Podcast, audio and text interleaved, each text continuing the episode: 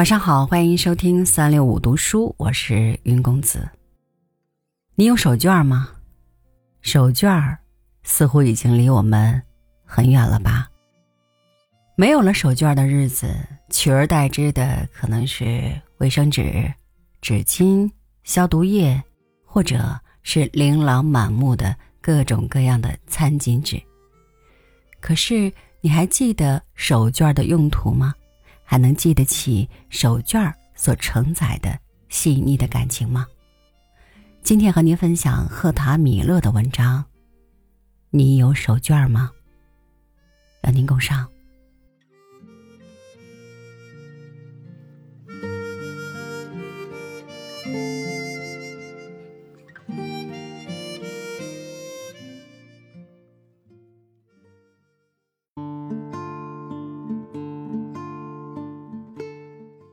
你有手绢吗？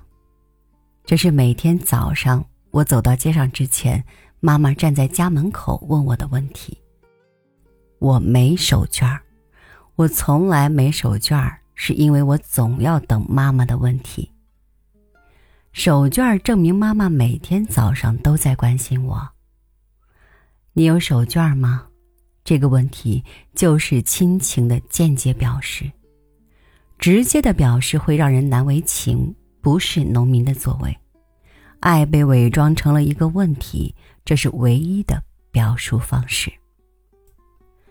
对我们来说，家里没有其他东西像手绢那么重要，包括我们自己。手绢的用处无所不在：擤鼻子、手或胳膊或膝盖擦破的时候包扎伤口。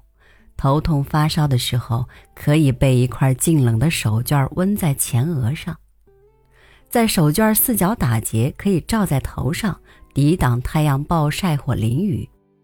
如果你要记住什么事情，你可以在手绢儿上打个结，帮助记忆。为了拎住沉重的东西，你会把手绢儿绕在手上。在老家的村子里，如果谁家死了人，会立刻在死人下巴上绑一块手绢儿，这样尸僵的时候，他的嘴巴就可以闭紧。在城里呢，如果有人在路边倒闭，过路人总会拿一块手绢儿盖住他的脸，这样一来，手绢儿就成了死人的第一个安息之所。后来，当我和奥斯卡·帕斯提奥谈话，打算写他被遣送到苏联劳动营那段生活的时候，他告诉我，一个年长的俄罗斯老妈妈曾经送给他一块绢布的手绢。老妈妈说：“这是祝你们好运，你和我的儿子。”他的儿子和奥斯卡·帕斯提奥同年，也像他一样远离家乡，不过是在另一个方向。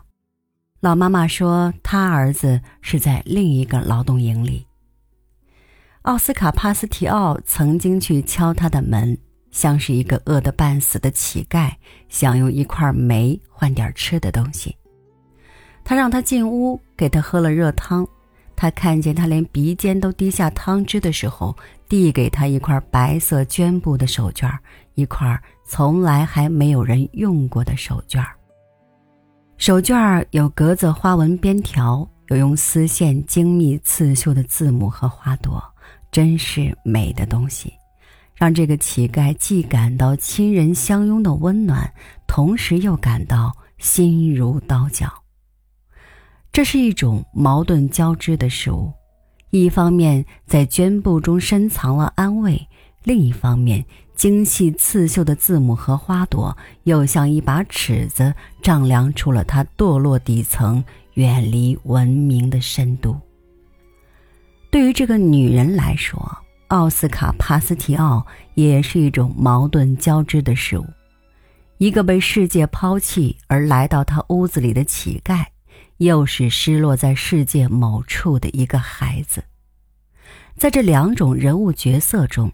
他在这个女人的关爱姿态中，既得到快乐，又承受到一种过高的要求，而这个女人对他其实也是一身兼任两种角色：一个陌生的俄罗斯妇女，又是一个忧心忡忡的母亲。会问他这样的问题：你有手绢吗？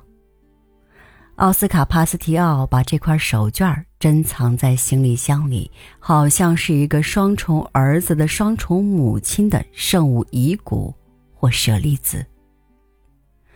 自从听到这个故事，我就一直问我自己：你有手绢吗？这个问题是否到处都有效？它是否在冰冻与解冻之间的雪光闪耀中，也能向整个世界展开？它是否也能跨越千山万水，跨越每一条边界？